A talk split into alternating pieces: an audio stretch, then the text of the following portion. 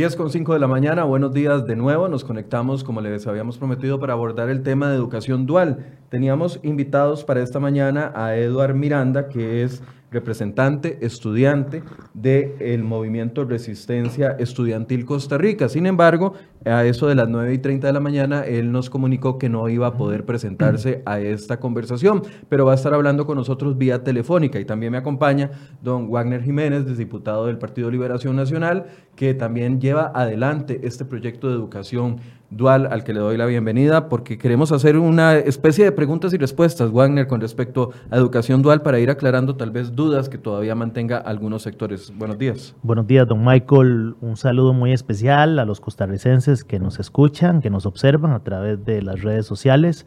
Con todo gusto para poder aclarar cualquier duda al respecto de este proyecto de educación dual. ¿Cómo, eh, Wagner, antes de conectarnos con Edward, que está vía telefónica desde Heredia, cómo educación dual ha ido avanzando. La semana anterior le preguntaba a don Carlos Ricardo Benavides, presidente del Congreso, si había alguna intención de cumplir con esa solicitud que hicieron los sindicatos y algunos sectores dentro de esos 18 puntos, era retirar por completo la discusión del proyecto de educación dual. Y ayer veíamos a los estudiantes de METSE decir que se retire y se archive el proyecto. ¿En qué estatus está el proyecto en este momento? Bueno, yo primero que todo quiero decirles que el proyecto de educación dual tiene un alto consenso en la Asamblea Legislativa las diferentes bancadas de oposición y el gobierno hemos empujado esta iniciativa desde el mes de mayo del 2018, cuando inició nuestro periodo constitucional. Creemos firmemente que este es un proyecto que va a beneficiar a la juventud costarricense que desee voluntariamente participar de un proceso de formación teórica y práctica en dos lugares distintos, en los centros educativos, un periodo de tiempo y otro periodo de tiempo en las empresas. De entrada debo decirle que no es cierto que los jóvenes van a ir a trabajar los sábados y los domingos a ninguna empresa ni ocho horas semanales. El periodo de tiempo que irán a trabajar los jóvenes es muy corto eh, a practicar dentro de las empresas. Si la malla curricular actualmente tiene 20 lecciones de carrera técnica para los muchachos y, y, el programa establece que debe ir solo un tercio, entonces el joven tendrá que ir solo 7 horas semanales a practicar a las empresas. Entonces no es una jornada completa, no es un abuso por parte de las empresas. Hemos buscado un texto que garantice el equilibrio entre la teoría y la práctica. Y bueno, pues el texto ha sido ampliamente discutido y hoy se encuentra en una fase, para responderle a su pregunta original, se encuentra en una fase final donde el próximo jueves anunciaremos el primer día de mociones 137. Eso significa que los diputados tendrán la posibilidad de presentarle mociones al texto para corregirlo. Sin embargo, creemos que en un 95% de los diputados estamos satisfechos con la última versión de texto que hemos dictaminado. Tenemos vía telefónica a Eduard Miranda, que es un estudiante representante del Movimiento Resistencia Estudiantil Costa Rica. Eduard, buenos días, gracias por acompañarnos buenos días. Eh, gracias a ustedes por el espacio.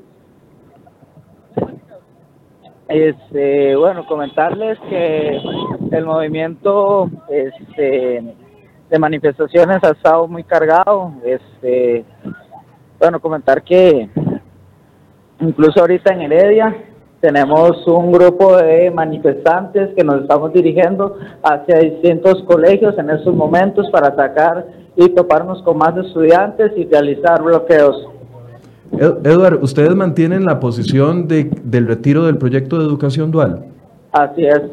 ¿Por qué motivos? Ok, eh, voy a darte tres motivos muy importantes. Es que este, dentro de educación dual lo que quieren es que los estudiantes dediquen tres días a la semana para trabajar y dos para estudiar. ¿Qué es lo que pasa con esto? Baja el rendimiento académico de cada estudiante y lamentablemente también baja la calidad de educación. Eh, otro de los puntos también de los por qué estamos en contra es porque no se les va a dar un seguro ni un salario o un, este, una anualidad como un funcionario público trabajador como debería de ser. Claramente se sabe que el proyecto de educación dual es voluntario, pero igualmente eso no significa que de eso se puedan agarrar para explotar laboralmente a los compañeros. Ese es el segundo, y usted me decía que tenía tres motivos. Así es, el tercero de ellos El problema es que educación dual, o más conocido como System Education Dual, viene de Alemania. Viene con puntos y viene con leyes que se aplican en Alemania. Lamentablemente, Alemania y los países europeos son eh, países primermundistas y muchas reformas y muchas leyes y muchos artículos no se adecúan con eh, la problemática social, con la actualidad de Costa Rica, porque hay que admitir, Costa Rica no es un país primermundista y todavía no está preparado para un sistema de educación dual como lo están proponiendo ahorita eh, distintos diputados dentro de la Asamblea Legislativa y el Ministerio de Educación Pública. Eduard, eh, una consulta. Estos datos que usted, en los que usted se basa con sus tres puntos, el, que, el primero que dice que dedican tres días para trabajar o que dedicarían tres días para trabajar y solamente dos para estudiar, el que no van a tener un seguro de asalariado ni una anualidad y el tema de que Alemania se está basando este proyecto en leyes de Alemania, que son leyes de primer mundo. ¿Esto usted lo obtiene de dónde? ¿De la lectura del proyecto de ley? Así es, de la misma, dentro de la misma lectura, incluso tuvimos este, una reunión con los diputados que están promoviendo este, este proyecto de ley y ellos nos lo explicaron, incluso de la tal manera que te lo estoy explicando ahorita a vos. ¿Cuál, cuáles, ¿Me podría decir con cuáles diputados se reunió? Así es, este, si no me equivoco, era con, oiga, eh, ¿con cuáles diputados nos reunimos en la asamblea? Con Jolene, con Wagner don eh, Jorleni y Wagner del Partido de Liberación Nacional. Ok, aquí está presente don Wagner, que también estaba invitado a la discusión en la que usted no pudo asistir. Yo quisiera que conversáramos un poco de cada uno de los puntos para ver si se incluyen o no dentro del proyecto. Eh, el primero que dice eh, Wagner, eh, no, perdón, Edward, es que se dedicarían tres días para trabajar y solamente dos para estudiar. ¿Le entendí bien? Así es. don Wagner, ¿qué dice el proyecto de ley con respecto a esto? Bueno, Edward, buenos días y buenos días a todos los estudiantes que nos estén escuchando. Eh, bueno, esa primera apreciación con respecto al proyecto de educación dual no es cierta, pero para poderlo explicar mejor tengo que utilizar un ejemplo. Un muchacho cuando participa en un colegio técnico y escoge una carrera técnica, por decirlo en términos sencillos, contabilidad, él recibirá un total de 24 lecciones en el área técnica por semana. El resto de lecciones, español, matemática, las complementa en un horario semanal. Con el modelo de educación dual y el principio de alternancia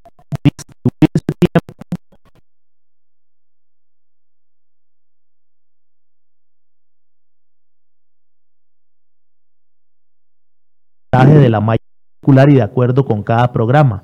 Si hay un programa de contabilidad que dice que es necesario únicamente un tercio de práctica en las empresas, entonces si yo recibo 21 lecciones de carrera técnica en el colegio, yo practicaría solo 7 lecciones semanales en las empresas en el mismo horario del centro educativo. Por eso es que no es tan fácil que exista modalidad dual en todos los centros educativos del país. Tiene que existir una alineación entre el horario del estudiante, porque la prioridad de este país es que los jóvenes terminen el bachillerato.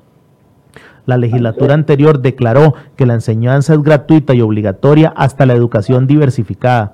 Por tanto, es mentira que practicarán tres, semana, tres veces por semana en las empresas practicarán de 6 a 10 horas por semana, que es muy distinto. Eh, Edward, ¿escuchó la explicación? Claro. Sí, ¿lo este, convence esa explicación o porque esto es lo que dice el proyecto de ley según el diputado que lo impulsa? ¿Lo convence esta explicación o no? Eh, bueno, eh, don Warner o Walter, eh, disculpa. Warner Jiménez. Una, Warner Jiménez. Este, sí, mira, pero igualmente, de qué manera se distribuirían estas lecciones sin afectar el rendimiento académico del estudiante. A, pesar de que sean 10, 11 horas que se aplique la práctica, eh, no es eh, igualmente eh, una afectación al rendimiento académico, igualmente eh, sería un desorden en la, en la distribución de lecciones, porque como vos sabes, dentro del proyecto es voluntario. Al ser voluntario, no, tal vez no todos los estudiantes van a un horario distinto, o sea, no todos van a un mismo horario, a un horario distinto. Entonces, ¿cómo harían los profesores para distribuirse en todos los estudiantes este, para poder dar las lecciones? Sí, Edward, esa es una pregunta que yo le puedo responder con mucha facilidad. Mire, la distribución de las lecciones la realiza el centro educativo. Para que haya educación dual debe existir un convenio de educación entre la empresa, el centro educativo y el estudiante. Los tres tienen que firmar si están de acuerdo en las condiciones. Por eso es voluntario no solo para los alumnos. Si no es rentable para las empresas, no participarán. Si no es acomodable para el centro educativo, tampoco lo harán. Por eso es que hemos definido que sea voluntario.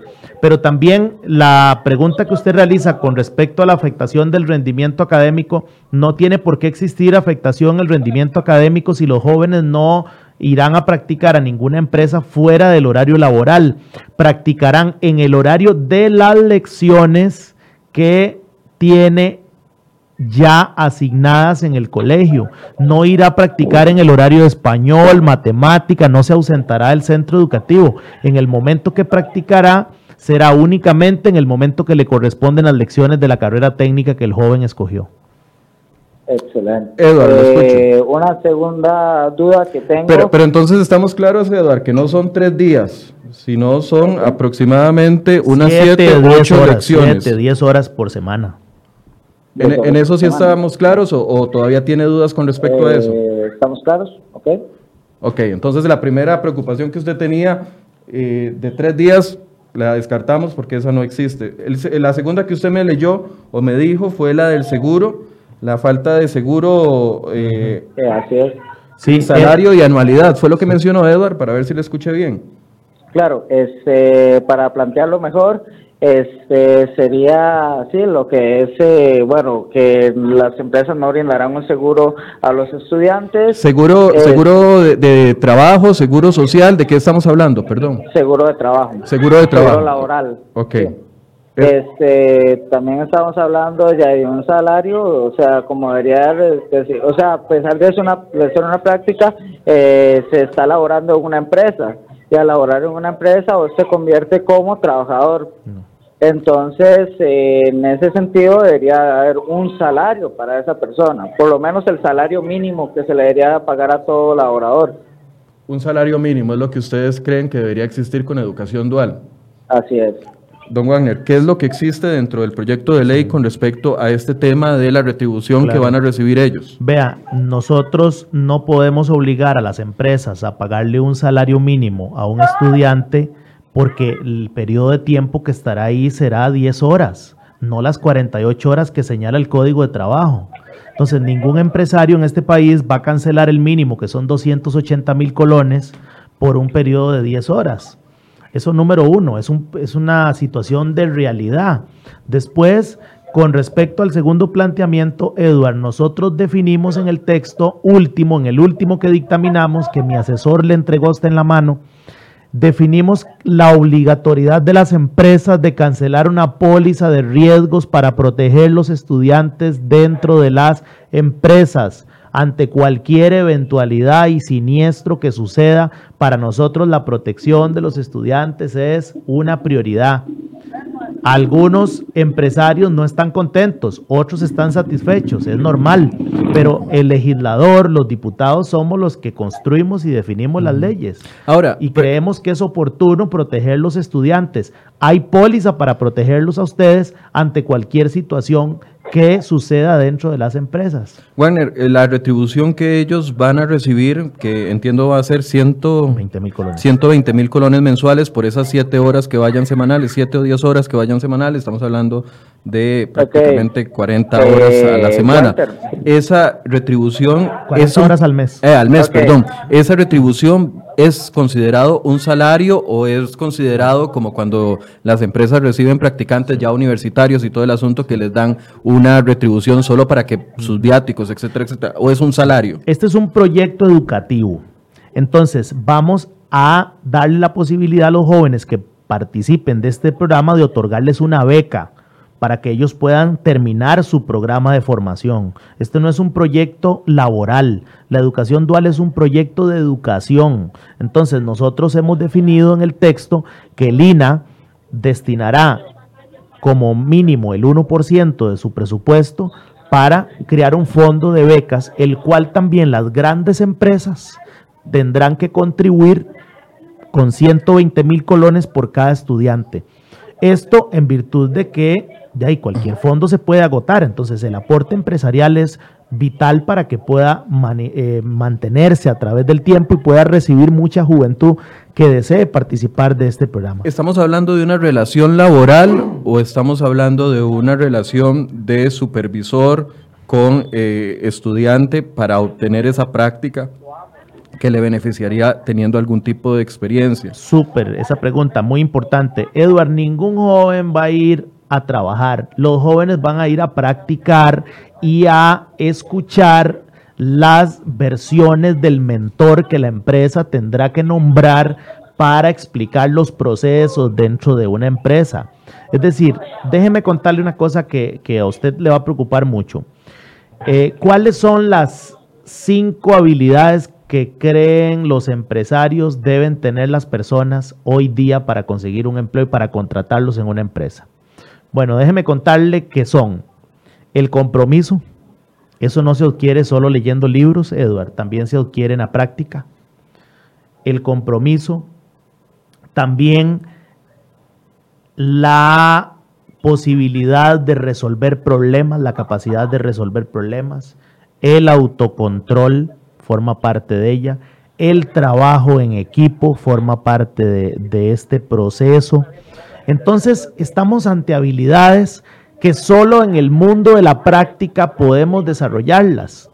Los libros y la teoría son importantes, pero la práctica es fundamental para yo mejorar mi formación profesional. Entonces la educación dual viene a abrir esa posibilidad de que el joven tenga un periodo de formación con menos teoría y más práctica con más de mil horas de formación durante los tres años o dos años que demore su carrera técnica y de esta forma cuando vaya a obtener su primer empleo no encuentre dificultades porque ya lleva un certificado en sus manos que dice que esta persona tiene experiencia. Las empresas se comprometieron a contratar jóvenes que culminen el proceso de educación dual porque se les otorgará un certificado que se equivaldrá a experiencia. Y eso no se obtiene en cualquier parte, don Michael. La experiencia es muy difícil de obtener porque no todos tienen oportunidades de practicar y de obtener esas horas y ese conocimiento práctico que es tan necesario hoy en el siglo XXI para obtener empleo. Eduard, ¿qué opina de esta explicación que le dan? ¿Lo convence? ¿No lo convence? Claro, este, bueno, comentarte que es una explicación buena, pero eh, tengo una duda, eh, Walter. Con mucho gusto. Eh, Wagner. Ok, Wagner, mira, es, ok, ¿qué pasa si un estudiante de un CTP de Santa Cruz tiene que ir a hacer una práctica a San José? Ok, son 10 horas por semana. ¿Cómo se distribuye los 120 mil colones en viáticos hospedaje y comida durante un mes. No, Edward, eh, ahí no podría haber educación dual porque, digamos, si en los lugares donde no hay industria y donde no hay empresas, eh, no hay condiciones, es muy difícil que pueda desarrollarse este modelo. Continuaremos con la educación técnica tradicional ningún joven va a viajar de Santa Cruz a San José a practicar en un modelo de educación dual. Eh, Pero eso está establecido dentro de la ley. Hay reglas para, ah, para es que hay reglas se puede aplicar la educación dual y cuándo Claro, porque tiene que haber un convenio de educación. El convenio es entre el centro educativo, entre el estudiante y la empresa. Y tiene que ser una empresa que esté en algún radio alrededor del, colegio o del centro educativo. Bueno, nosotros estamos definiendo que efectivamente, primero, para que haya educación dual tiene que haber un convenio de esas tres partes. Si no existe una de esas tres partes, no puede haber educación dual número uno. Número dos, yo no veo ninguna empresa de San José recibiendo personas de Santa Cruz, ¿verdad? Entonces, aquí privan los criterios de realidad geográfica que también se terminarán de solventar en el reglamento de la ley. Esta es una ley general, es una ley marco para decir en Costa Rica tenemos aprobado un modelo adicional de formación dual donde las empresas tienen la posibilidad de recibir estudiantes, donde los jóvenes tienen la oportunidad de practicar dentro de las empresas, pero también tienen que existir variables muy básicas. Wagner, pero esas, esas, digamos, esa línea menuda, esa letra pequeña que, que tienen todos los proyectos de ley que como bien usted dice, lo hace el reglamento, ya sea en este caso, lo haría el Ministerio de Educación Pública, eh, no comprende no, o no contempla estos escenarios que ellos tienen preocupación, porque incluir esas preocupaciones eh, en las mociones sería una posibilidad, por ejemplo, en las mociones que se van a comenzar a ver en los próximos días, o es mejor dejar eso al reglamento para que sea el mismo MEP el que tome las directrices eh, de cómo se va a aplicar. es que nosotros no podemos pasarle por encima al Ministerio de Educación Pública. El ministerio es el que dirá cómo implementar la educación dual. Los legisladores tenemos la obligación de decir en el país hay un marco normativo de educación dual, pero cómo se va a aplicar es potestad única del, Ministerio de Educación Pública y también del Consejo Superior de Educación, porque tiene atribuciones constitucionales. Al Consejo Superior le corresponde emitir la política educativa en este país y por tanto todas esas particularidades que señala Edward, que son muy, muy válidas, todas se definirán en el reglamento. La prioridad es el bienestar de los estudiantes. Nadie va a pensar en lastimar a un estudiante para que tenga que viajar de Santa Cruz o de la zona sur a una empresa a San José. Bueno, preferimos que continúe con el modelo de educación técnica tradicional. Eduard, ¿ustedes le ven alguna ganancia para, para, el proceso de formación de estudiantes de los colegios técnicos, porque estamos hablando de colegios técnicos, ven alguna ganancia en el hecho de la experiencia que se les estaba ofreciendo a través del proyecto o no ven ninguna ganancia en esa situación? Claro, mientras haya una ganancia de experiencia y como dije al inicio, no haya una baja de rendimiento académico, pues eh, ya estamos hablando, ¿verdad?, en términos diferentes. Ok, entonces si ven que es necesario el tema de incorporar experiencia para que cuando salen de los colegios, después de eh, el, todo el proceso de educación en los técnicos, no les estén exigiendo eh, experiencia para poderlos contratar. Ahí sí ven una ganancia. Ok, pero claro, pero de, de esa experiencia, este, me imagino que debe venir dentro del título que ya tiene experiencia en tal labor. Sí, así es. Eso vendría dentro del título. Se le otorgará un certificado de conclusión de estudios de la educación dual que las empresas equipararán y tendrá igual valor a experiencia adquirida en un lugar de trabajo. Así es. El, tercer argumento, Eduard, que usted nos decía al puro principio, bueno, el primero era que, dedican, que educación dual dedicaría tres días para trabajar y solamente dos para estudiar. Ya quedamos en acuerdo de que ese argumento no es correcto. El segundo es lo del seguro salarial, que ya usted escuchó la argumentación de la propuesta de ley. Ahora, el tercero que usted me dijo es que el proyecto de educación dual está basado en eh, la experiencia de Alemania con las leyes de Alemania, que es un primer mundo, que, está, que es un país desarrollado, y que ustedes no ven bien que eso se aplique acá en el país porque no somos un país desarrollado. ¿Le entendí bien? Así es. Explíquenos por qué e, esa argumentación, Eduard, por favor. Ok, este, más o menos como lo, como lo expliqué ahorita, este, ya, y lamentablemente, eh, System Education Dual nació en 2001 en, la, en Alemania. Y hay cosas... Por, por favor, acérquese al, al auricular porque no le escuchamos.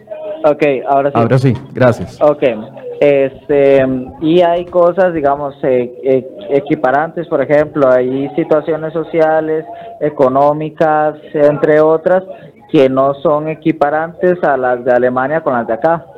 Eh, ¿Tiene algún ejemplo para poderle entender mejor su punto? Ok, como eh, avances sociales, avances económicos, eh, lo que es el avance dentro del empleo, recordar que más bien es el desempleo incrementado, Ok, entonces, este, el avance que tiene Alemania en, en, tema de empleo, en tema social, en tema de política pública, ¿ustedes creen que ese es muy diferente el escenario que no, por eso no se podría aplicar educación dual acá en el país, que tenemos índices completamente distintos. ¿Es así? Ok, eh, el proyecto Bueno, está basado en leyes alemanas. Bueno, me, Tal per- vez me eso es lo- permitís. Bueno, precisamente por eso es que nosotros creemos que el proyecto de educación dual que se implementa en Alemania sería una oportunidad valiosa para el país, porque Alemania ha logrado reducir el desempleo en la población joven a través del modelo de educación dual. Ahí le doy toda la razón a Edward. Eh, nosotros hemos querido replicar un modelo en el cual hemos recibido asesoría de la Fundación Konrad Adenauer con estudios serios científicos de cómo, cómo implementar la educación dual en el país. Y déjeme contarle, Michael y don, don Edward, que también nos escucha, que dentro de las conclusiones de este estudio de la Fundación Konrad Adenauer señala que la educación dual en Costa Rica vendría a favorecer tres dimensiones muy sustanciales. La primera es la dimensión personal. ¿Qué significa? El joven tendrá la oportunidad de insertarse más rápido al mercado laboral que a través de los modelos tradicionales, porque tiene la práctica de cerca, porque tiene el conocimiento de la cultura empresarial y si es una persona con compromiso, con habilidad de trabajar en equipo, con la capacidad de resolver problemas, será contratado rápidamente en las empresas. Po- Pongámoslo como, con un ejemplo, Sí. que es más fácil de entender, no sé, Claro. un estudiante de, no sé, de, de contabilidad, contabilidad. igual, ¿verdad? La misma carrera, vamos a utilizar contabilidad, que es como una, una carrera técnica muy básica. El joven llega a practicar a, un, a una cooperativa de ahorro y crédito. Y la práctica de ese muchacho y las funciones y su talento está permitiendo que la empresa efectivamente reconozca que hay una mayor eficiencia, donde hay mejores resultados. Es una persona que califica para ese puesto. Hay altas posibilidades de que una vez concluido el proceso de formación, esa empresa decida dejarse ese muchacho y no utilizar bolsas de empleo gigantescas y filas grandes de empleo, sino un muchacho que ya se encuentra dentro de la empresa practicando. Ese sería el ejemplo más básico. Después está la dimensión social. Déjenme contarles que una de las maravillas de la educación dual es que la educación dual no es excluyente. Aquí no estamos diciendo que la educación dual va a ser para clases sociales altas, medias, bajas. Va a ser para cualquier costarricense mayor de 15 años que haya terminado el, el- el segundo ciclo, su sexto grado, puede participar en modalidades diurnas, nocturnas. Bueno, este es un modelo universal que efectivamente nosotros queremos traer a Costa Rica porque ha, ha generado resultados muy valiosos en Alemania, pero también en otros países de América Latina. Pero ¿verdad? está basado en leyes alemanas. No, la eh, propuesta que estamos estudiando aquí en el país está basado en leyes y en el contexto social, económico, político, eh, de empleo y desempleo de Alemania. No, es una legislación comparada, es decir, es una guía para nosotros implementar el modelo de educación dual, pero no es una copia exacta de lo que sucede en Alemania, porque la realidad nacional es muy distinta. Es decir, el sector empresarial ha puesto condiciones, el sector sindical ha puesto condiciones, eh, las mesas tripartitas de diálogo, el Poder Ejecutivo, el Poder Legislativo, han reconstruido un texto que hemos denominado pues un texto tropicalizado a las necesidades del país. Sin embargo, debo decir con toda sinceridad que la guía, la guía, la estrella polar que nosotros aspiramos, por supuesto que es a los resultados de la educación dual en Alemania. Ed- Eduard, otra bueno, no sé si tiene alguna otra consulta con respecto a educación dual. Eh, Eh, también ahí había un tema no. que decía que, que es mano de obra barata para las empresas, que es muy popular cuando uno habla de estos temas leer los comentarios. ¿Ustedes tienen duda en ese punto o no? Eh, no, porque esta duda se resolvería con eh, la duda que consulté sobre lo de los salarios, y- entre otros. Ok. Ok. ¿Tiene alguna otra duda con respecto al tema de educación dual? Eh, por el momento no, eh, en estos momentos, bueno, este, más bien ya ahorita me, me tengo que retirar porque estoy coordinando acá con las bases. Ok. no, no. Entonces, sí. No, no, Entonces, no le quiero quitar mucho tiempo. Sí, sí. Entonces, eh, cualquier eh, duda que, sur- eh, que, que surgiera del, de las bases eh, o alguno otro de nuestros líderes, eh, yo te estaría comunicando para que don, don Warner nos, nos, Con mucho, responda. con mucho gusto. Ya, ya usted, usted me dijo que se habían reunido con Don Wagner. Así es. Fue con mi asesor, tuvimos- con mi asesor. tuvimos- si ¿Fue con usted, don Wagner? No, fue con mi asesor. Ah, ok. No, ok. Eh, se- eh, nada más dos preguntas muy rápidas. Uno, cuando ustedes dicen vamos a reunirnos con las bases, ¿a qué se refieren? Eh, son eh, más que todos los gobiernos estudiantiles eh, por circuito, ¿Gobiernos estudiantiles qué, perdón? por circuito del MEP. Ok, otra pregunta. El viernes anterior se reunió la misma, la ministra de Educación, jueves o viernes en la tarde, se estuvo reuniendo con los estudiantes de METSE. ¿Ustedes pertenecen a esa agrupación o son una agrupación completamente distinta? Eh, ¿cómo, cómo? Disculpa. El fin, eh, la semana anterior, la ministra de Educación se reunió con los estudiantes que, del grupo METSE. En ese momento firmaron un acuerdo, ellos un documento que incluía el hecho de no cerrar centros educativos, pero después METSE dijo que sí lo iban a cerrar y de hecho hoy se ha estado aplicando algunos cierres. ¿Ustedes pertenecen a ese grupo o ustedes están esperando un acercamiento de su grupo con la, con la ministra de Educación todavía? Eh, comentarte, bueno, que este, yo ahorita estoy como fiscal de conflictos de incluso del grupo de METSE, soy parte de la junta Ah, ok. directiva, ¿sí?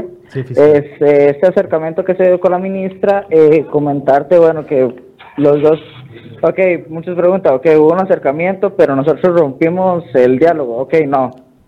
Eh, lo que pasó fue lo siguiente, llegamos con la ministra de Educación, este, ella nos propuso un punto, que era el punto 6, donde, él donde ella decía que nos podíamos manifestar, pero sin cerrar centros educativos. Y el punto 8 decía que todos los puntos anteriores que se habían acordado este, se tendrían que consultar, consultar a bases para ver de qué manera las bases lo manejaban. El problema, bueno, el problema que surgió fue que las bases dijeron no al punto 6, por lo tanto, eh, se dio lo que fueron la decisión de los cierres de los colegios, pero por parte de las mismas bases, o sea, los mismos gobiernos estudiantiles decidieron cerrar los colegios. Eduard, ¿algún, algún, ustedes dentro de las bases son puros estudiantes? ¿Hay otros eh, grupos? ¿Están siendo asesorados por alguien? ¿Cómo, Eh, cómo no, está funcionando total- el movimiento? somos un grupo totalmente in- in- independiente de estudiantes. No están haciendo asesorados porque se ha dicho mucho sobre el tema de grupos cristianos o sindicalistas, como vimos en el video cuando Albino les hablaba a algunos estudiantes antes de entrar y les decía, punto número uno, que salga el ministro de Educación. ¿Eso hay un acercamiento o usted puede garantizar de que no hay un acercamiento de estudiantes con no sindicalistas y con partidos políticos de tinte cristiano? No lo hay. No lo hay. Ok, a pesar de que hemos resuelto algunas de las dudas, ¿ustedes qué planean para los próximos días, Eduardo? Eh, bueno, se- eso se consultará a bases, hab- ya había un cronograma programado de manifestaciones, pero este se va a consultar, incluso aquí con la directiva del movimiento, para ver para ver si se va a seguir con el mismo cronograma o a ver qué cambios va, va a haber y de ahí de hablar sobre el tema. Usted me dice que las bases son los gobiernos estudiantiles de otros centros educativos. Así es. ¿Cuántos gobiernos, para tener una idea nosotros de, de cuando ustedes dicen, es que genera mucha duda o genera mucha eh, incertidumbre cuando ustedes dicen, vamos a consultar con las bases. ¿Quiénes son las bases? Ya usted me dijo que son los gobiernos estudiantiles. ¿Cuántas son las bases? ¿En qué, en qué, está, en qué lados del país tienen bases? ¿Están consultando con todos los miles todo- de centros educativos que hay en el país, país? así es. Así es, de esa manera se consulta eh, con los circuitos del ministerio por las regiones del MEP, se consulta a los gobiernos estudiantiles y ellos toman las decisiones. Ok, eh, entonces el plan para hoy era el tema de la manifestación que veíamos frente a Plaza Rofas y dirigirse a la Asamblea Legislativa y sostienen la solicitud de retirar el proyecto de educación dual. Eh, ya, por el momento sí, hasta que se haga una reunión con la Junta Directiva y hasta que se comunique las bases. ¿Qué se necesita para que ustedes, porque yo conversando ya aquí con usted eh, más de 15, 20 minutos, veo que usted no es una persona intransigente, usted ha- hace preguntas y las responden y, y le quedan claras. ¿Qué necesita el movimiento de estudiantes para convencerse de que algunas de las ideas que tienen o de las preocupaciones, como vimos aquí, las tres que ustedes tenían, eh, no son un objetivo que los va a afectar a ustedes. ¿Qué necesitan ustedes verdaderamente para convencerse de eso? Por ejemplo, en el tema de educación dual. eh, necesitamos eh, nuestra mayor solicitud es un diálogo con el gobierno. El que empezó la, el que empezó la semana pasada. Con la ministra. Eh, sí, pero el problema es que con la ministra lamentablemente nos imponía muchas cosas. Lo que necesitamos es un diálogo abierto con el gobierno, donde entre el gobierno y nosotros busquemos puntos de solución para llegar a un acuerdo. ¿Y quién del gobierno? Pregunta el diputado Wagner. Ok, entre los diputados que están impulsando el proyecto, ministra de Educación y presidente de la República. Ok. Esa es la posición. Wagner, gracias por atendernos. No, Edward. Eh, Edward, perdón. Gracias. Bien, esa era, Edward, eh, no sé si usted quiere hacer un, un cierre con respecto a este punto en específico. Bueno, eh, y el- Gracias. realmente. Gracias, Edward. Hasta luego. Gracias, Edward. Realmente yo creo que es muy alarmante que el- los centros educativos estén cerrados por tres dudas que logramos evacuar en tres minutos. Es decir, estamos suprimiendo a mucha juventud que sí quiere estar en las aulas, que necesita estar en las aulas, beneficiarse de los programas educativos del país y pues el caballo de batalla es un proyecto de educación dual totalmente eh, distinto al proyecto que se discute en la Asamblea Legislativa. A mí me llena de mucha preocupación y principalmente creo que a pesar de que Eduard hace un esfuerzo por entender los conceptos, me parece que efectivamente hay otros actores detrás de esta, de esta campaña. Le- ¿Les preocupa la, la figura de, eh, al- de- Es que hay que estar hablando de él porque está metido en todo, pero les, les preocupa la figura de Albino Vargas dando algún tipo de dirigencia, de, de- de entrenamiento prácticamente antes de una conversación con el presidente. La- ellos dicen que no están relacionados con la ANEP, pero lo que sí existe es un video que no sé si lo podemos eh, poner, lo tendremos listo. Escuchemos un video de lo que sucedió la semana pasada. Y número uno, debe irse Edgar eso es lo que tenemos. No, sí, también, chicos, de que Ricardo diga lo que Si no se va decir, Edgar Mora, quiero no que lo sepa que no solo, ama- no solo hablamos sobre lo que estamos viviendo a nivel estudiantil, hablamos también sobre las muchas de complicaciones que está viviendo Costa Rica en este momento. Y estamos Sí, eh, claro, buscamos pero si era muy necesario hablar y además nosotros, no. Bueno, pienso yo que no cometimos errores, no, no, no, no hicimos las no, cosas no, no, Lo hicieron bien. Y nada más que sus colegas eh, de- decidieron no venir aquí, están en la fuente de la hispanidad. Se dijeron No, pero dicen que de, que de ahí vienen para acá. Bueno, yo, yo necesito, bueno, ya voy a... Traten de llamarlos. Estamos, muchachos, para que sepan que eso Bueno, Número uno, debe irse Edgar Mora. Era la solicitud que les hacía eh, Albino Vargas, metido ahí entre la multitud de muchachos que iban a conversar ese día con el presidente.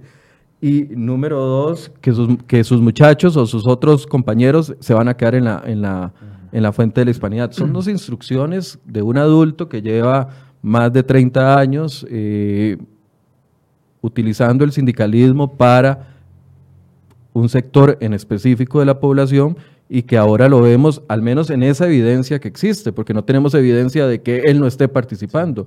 ¿Le preocupa eso, Me Wagner? preocupa eso y también me preocupa la responsabilidad de los padres de familia. Me preocupa porque los padres de familia deberían ser más vigilantes de lo que hacen sus hijos. Creo que la prioridad de los padres de familia es que los niños y los jóvenes estén en las aulas aprendiendo. Y me parece también, Michael y costarricenses, que este es un clima nacional que no nos lleva a ninguna parte. Este es un clima nacional que nos hace retroceder como país. Eh, es decir, hoy oponerse a un proyecto como la de educación dual, sinceramente, es interesarse en estancar la economía nacional. Ahora, esa solicitud es viable. Es, es decir, Carlos Ricardo Benavides dijo la semana pasada, no vamos a retirar ningún proyecto, porque le pregunté por los generales, el de empleo público y todo, pero dentro de la comisión que usted preside, la de ciencia y tecnología, ¿es viable que mañana digan, por el clima del país, educación dual no va y la sacamos de la corriente legislativa? No, Michael, eso es imposible. Nosotros no vamos a retroceder. Eh, hace unos minutos estuve reunido en mi oficina con la presidenta de la APSE, doña Mélida Cedeño, y un grupo de integrantes de ese sindicato. ¿Qué pasó en esa reunión? Bueno, eh, déjeme contarle que yo muy preocupado porque manejan una versión de texto de educación dual muy antiguo. El proyecto de ley dictaminado es muy distinto a las versiones que ellos tenían. Y bueno, yo realmente me siento muy satisfecho porque la presidenta de APSE ha aceptado algunos de los planteamientos, como por ejemplo la cantidad de horas que el joven permanecerá en las empresas. Claro. Esa es una de las grandes dudas porque incluso se ha eh, publicitado desde los gremios que los jóvenes estarán los sábados, los domingos, en la noche, a las 10 de la noche en las empresas. Todo eso son mentiras. Es que, Wagner, eh, yo tengo un familiar que está en un colegio público. A ella llegan las, a la semana antes de irse a las vacaciones de 15 días y los mismos compañeros le dicen, vámonos, ella está en noveno, vámonos a la calle porque no vamos a permitir de que nos, de, nos contraten de mano de obra barata para beneficiar a las empresas. Entonces ella hace el ejercicio y pregunta, ¿y qué más estamos opuestos? Yo voy para un técnico, bueno, que no haya educación dual. Y entonces ella dice, bueno, no, no tiene gracia, entonces ir a un técnico. Se va y le pregunta al profesor de orientación de ese colegio, que no voy a decir cuál es porque después la agarran entre ojos, y el profesor le dice, es cierto lo que ustedes le, le, están diciendo. O sea, el mismo profesor mintiendo con respecto a un proyecto de ley. Una de dos, o hay mala fe a la hora de mentir o hay desinformación que es igual de peligroso. Bueno, yo diría que de las dos un poco, pero hay más desinformación. Hoy lo pude comprobar en esa reunión, lo puedo comprobar en este programa conversando con Edward. Es preocupante el nivel de desinformación. Sin embargo, yo también quiero exhortar al gobierno de la República. El gobierno es responsable de este proyecto de educación dual también. El Partido Acción Ciudadana en sus líneas de plan de gobierno prometió la educación dual. Lo hizo Liberación Nacional también, lo hizo la Unidad Social Cristiana. Todos los partidos que tienen representación en la Asamblea Legislativa promovieron la educación dual en sus programas de gobierno. Entonces, a mí me parece que el gobierno, el señor presidente de la República, está en la obligación de realizar una campaña informativa en medios de comunicación de los alcances del proyecto de educación dual y desmitificar todo este, este cuadro de eh, mentiras, de inexactitudes y principalmente de planteamientos indemostrables. Cada uno de los planteamientos nuevos que aparece los podemos debatir y los podemos ah, eh, clarificar. Sin embargo, yo creo que el gobierno sí debería tomar mayor liderazgo también en este proyecto. La Asamblea Legislativa está haciendo lo suyo, pero creo que el Poder Ejecutivo debería abrazar este programa. Cuando el presidente llegó de Alemania hace unas semanas atrás, después de un encuentro con la canciller Angela Merkel, dijo a la prensa que el modelo alemán es muy exitoso en educación dual, que Costa Rica debería replicarlo, emularlo. Bueno, eso hasta ahí está muy bien, pero verlo transmitido en mayor publicidad, información a los padres de familia, al, a todos los costarricenses, para limpiar todas estas preocupaciones que son inexactas, son con, a base de argumentos imprecisos y que por supuesto generan este caos. Hoy están cerrados los colegios. Ayer fue porque pedían la salida del ministro Mora. Ya el ministro Mora salió. Ahora porque quieren que archivemos la educación dual y nosotros no vamos a, a ceder en esa, en esa petitoria. Preferimos continuar aclarando cada uno de los artículos de esta ley. Como se lo dije hoy a la APSE, yo quiero una discusión con ustedes, pero con base en el último proyecto que dictaminamos, que es el, proyecto que vamos a aprobar. Ahora, eh, quiero que me hable como educador, que ustedes y no como diputado. ¿Qué responsabilidad tienen los padres en toda esta situación? Porque hemos visto estudiantes exponiéndonos. Ahorita veíamos una, una fotografía en la ruta 32 donde ocho estudiantes menores de edad, todos bloqueando una autopista donde pasan trailers a 70, 80 kilómetros por hora. ¿Dónde, ¿A dónde está la responsabilidad de los padres de familia, de las juntas de educación, de los directores de colegios que no han dicho, por lo menos eh, públicamente, en un comunicado conjunto, educación dual, si es esto, no es esto? Así es, bueno, esa preocupación, Michael, yo creo que es muy válida. Es decir, los padres de familia tienen una gran responsabilidad sobre la patria potestad de sus hijos, deben entender que los hijos no tienen solo derechos, también hay deberes y uno de los deberes es precisamente mantener el orden público. Hoy lo que hay es una alteración al orden público. Amanecer un lunes 15 de julio después de un periodo de vacaciones de 15 días en otra huelga, ya realmente está condenando a la juventud al fracaso, está condenando a la juventud a la deserción que hablaba Edward ahorita en el programa. Donde hay mayor deserción es cuando no se cumplen los programas educativos y no se puede cumplir con el ciclo lectivo hay una laguna de conocimientos que los jóvenes no adquirirán durante este periodo de tiempo y será, será eh, eh, muy difícil de reponer. ¿Cuántos libros de literatura clásica, universal, literatura costarricense van a dejar de leer los muchachos en este periodo por las huelgas? ¿Cuántos dejaron de leer el año pasado y no se pudieron reponer? Eso es lo que le iba a decir. Todavía no estamos viendo las consecuencias de los 89 días de huelga del año pasado, porque eso se va a mostrar cuando estos muchachos vayan a hacer su examen, por ejemplo, de ingreso a la Universidad de Costa Rica, por ejemplo. Así es. Y entonces, bueno, la preocupación mm, mayor a mí me deriva sobre la responsabilidad de los padres de familia en este proceso. Yo creo que los padres de familia deben comprender que la marcha estudiantil es injustificada y es necesario que los jóvenes, los niños también, regresen nuevamente a las aulas. ¿Qué porcentaje de bulla podría estar metiendo esta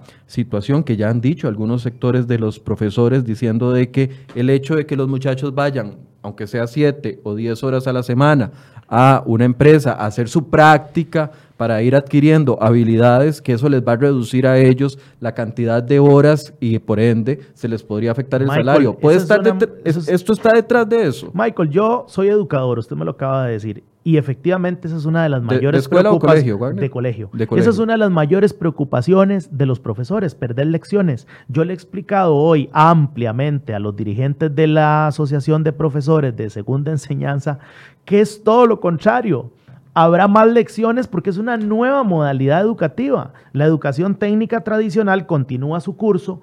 Hemos definido en el texto que la educación dual es voluntaria, es decir, no va a llegar a sustituir la educación técnica que ya existe.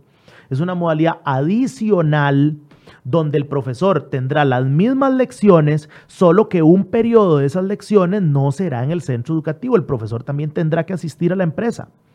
No hay disminución de lecciones, habrá más lecciones para los profesores. Podemos tener entonces en el futuro profesores con lecciones en el área técnica tradicional y completan lecciones con la educación dual o viceversa. Entonces aquí me parece más bien que esta desinformación está llevando a generar un caos innecesario, un caos que hoy afecta a la economía nacional, bueno, conversábamos hace a las 8 de la mañana con UCAEP y también con la Cámara de Comercio y nos decía la Cámara de Comercio 292 millones de pérdidas por hora durante bloqueos por la movilidad del comercio que ahuyenta a toda la gente. y UCAEP hablaba de un montón de, millones más porque ya habla del progreso, eh, del proceso general. Sin embargo, la gente no, no, cree eso. No, y el prestigio internacional. Nosotros a veces creemos que somos una burbuja. El este es un país que depende de las exportaciones, que depende de la inversión extranjera directa. Y si nosotros mantenemos bloqueadas las principales vías del país,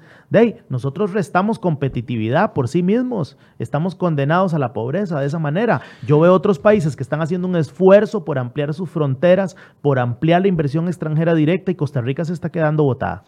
Eh, usted dijo ahora que el 95% aproximadamente de los diputados apoyaban el proyecto.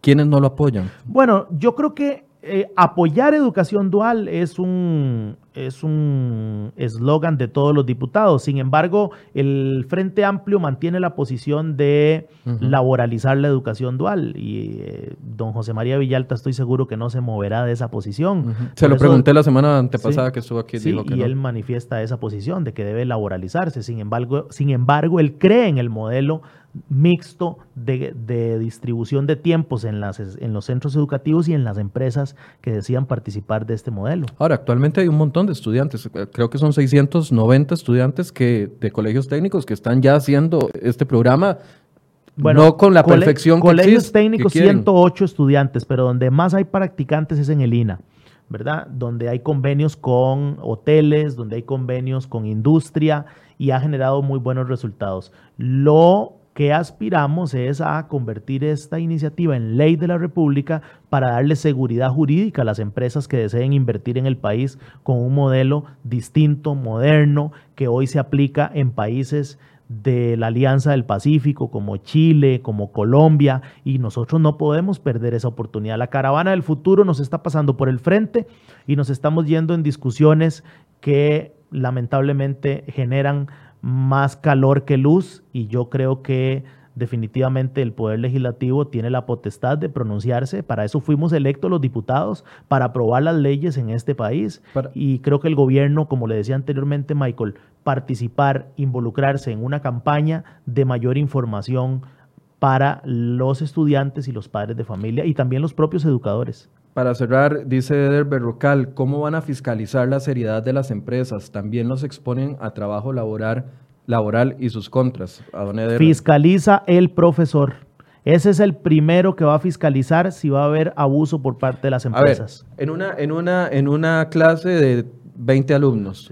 10 de contabilidad deciden adaptarse a educación dual y por el tamaño de una empresa que puede ser grande, entonces acepta a los 10, digamos que los aceptara.